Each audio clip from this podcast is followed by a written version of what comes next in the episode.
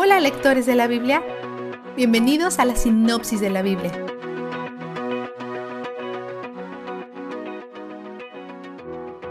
Pablo continúa predicando por Europa y Asia, dirigiéndose hacia Jerusalén para entregar el apoyo financiero. Mientras está predicando en Troas, un hombre llamado Éutico se queda dormido y se desploma, cayendo tres pisos hasta su muerte.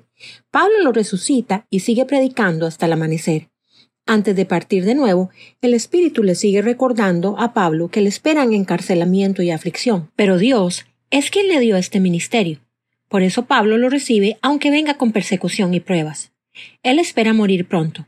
En su parada en Tiro, Pablo recibe un mensaje extraño de la gente. Hechos 20:22 dice que el Espíritu está dirigiendo a Pablo a Jerusalén, pero en el 21 4 dice, y ahora tengan en cuenta que voy a Jerusalén obligado por el Espíritu, sin saber lo que allí me espera. ¿El Espíritu se está contradiciendo a sí mismo?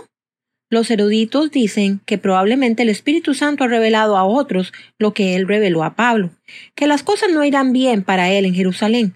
Sin embargo, la gente recibe esto como una advertencia, no un hecho, así que tratan de impedir que vaya. Pablo, por otra parte, probablemente lo ve como una confirmación de lo que Dios ya le ha revelado. Ellos se detienen en Cesarea, donde viven Felipe y sus cuatro hijas solteras profetizas. Son visitados por el profeta Ágabo, que hace un acto de señales mostrando a Pablo cómo será tomado prisionero y entregado a los gentiles en Jerusalén. Ruegan a Pablo que no vaya, pero esto solo sirve como una confirmación más. Él sabe que no puede escapar del plan de Dios se dirige a Jerusalén. Poco después que llegan, Jacobo, Santiago, les da buenas noticias. Hay muchos judíos creyentes allí. Y malas noticias. Los rumores sobre Pablo están comprometiendo su reputación. Como el consejero de Jerusalén estableció que los gentiles no tienen que convertirse al judaísmo ni obedecer las leyes judías, la gente dice que Pablo les dijo a los judíos que también ignoren esas leyes. Jacobo tiene una idea para ayudar a Pablo a poner las cosas en orden. Hay cuatro hombres que están bajo un voto, probablemente el voto nazareo. Y si Pablo se les une a ese voto, mostrará que no se opone a que los judíos mantengan las tradiciones judías.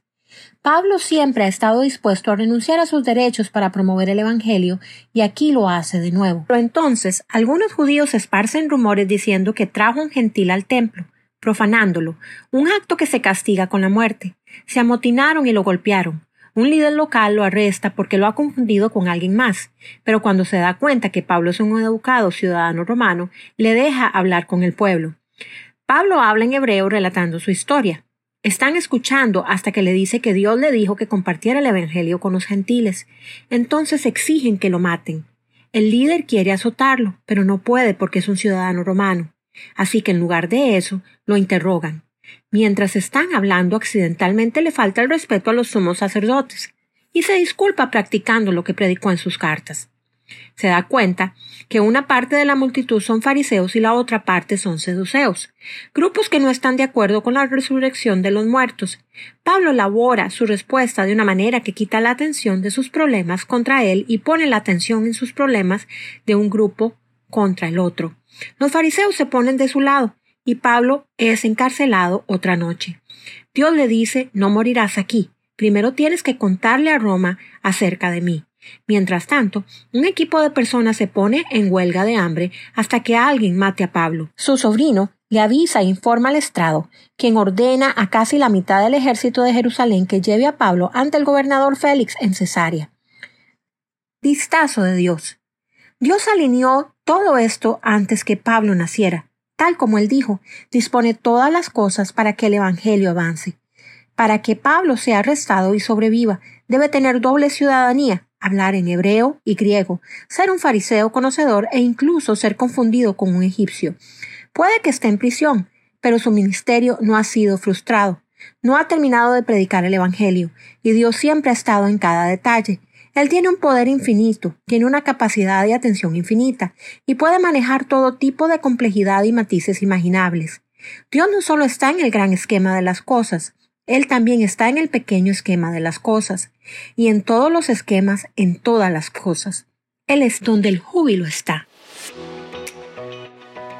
La sinopsis de la Biblia es presentada a ustedes gracias a B-Group, estudios bíblicos y de discipulado que se reúnen en iglesias y hogares alrededor del mundo cada semana